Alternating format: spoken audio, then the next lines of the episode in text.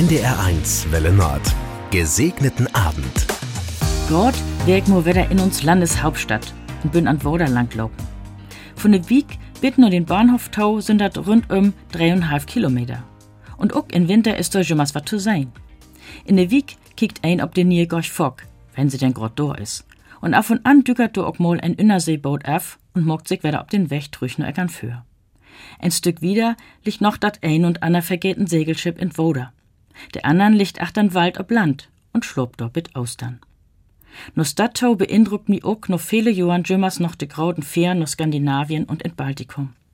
Bemännig ein Schiff, so dat ut, als wenn dat ob den Bahnhof Förplatz deit.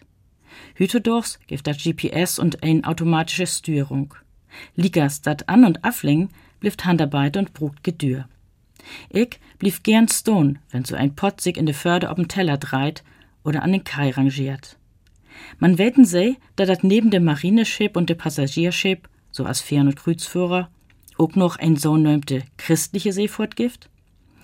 De Handel trieben mit ihre Schip ob de grauden Woder, de kriegen to sein Gott sin Wunders und se schuld em Danken für sin Gnord, heitert im Psalm 107.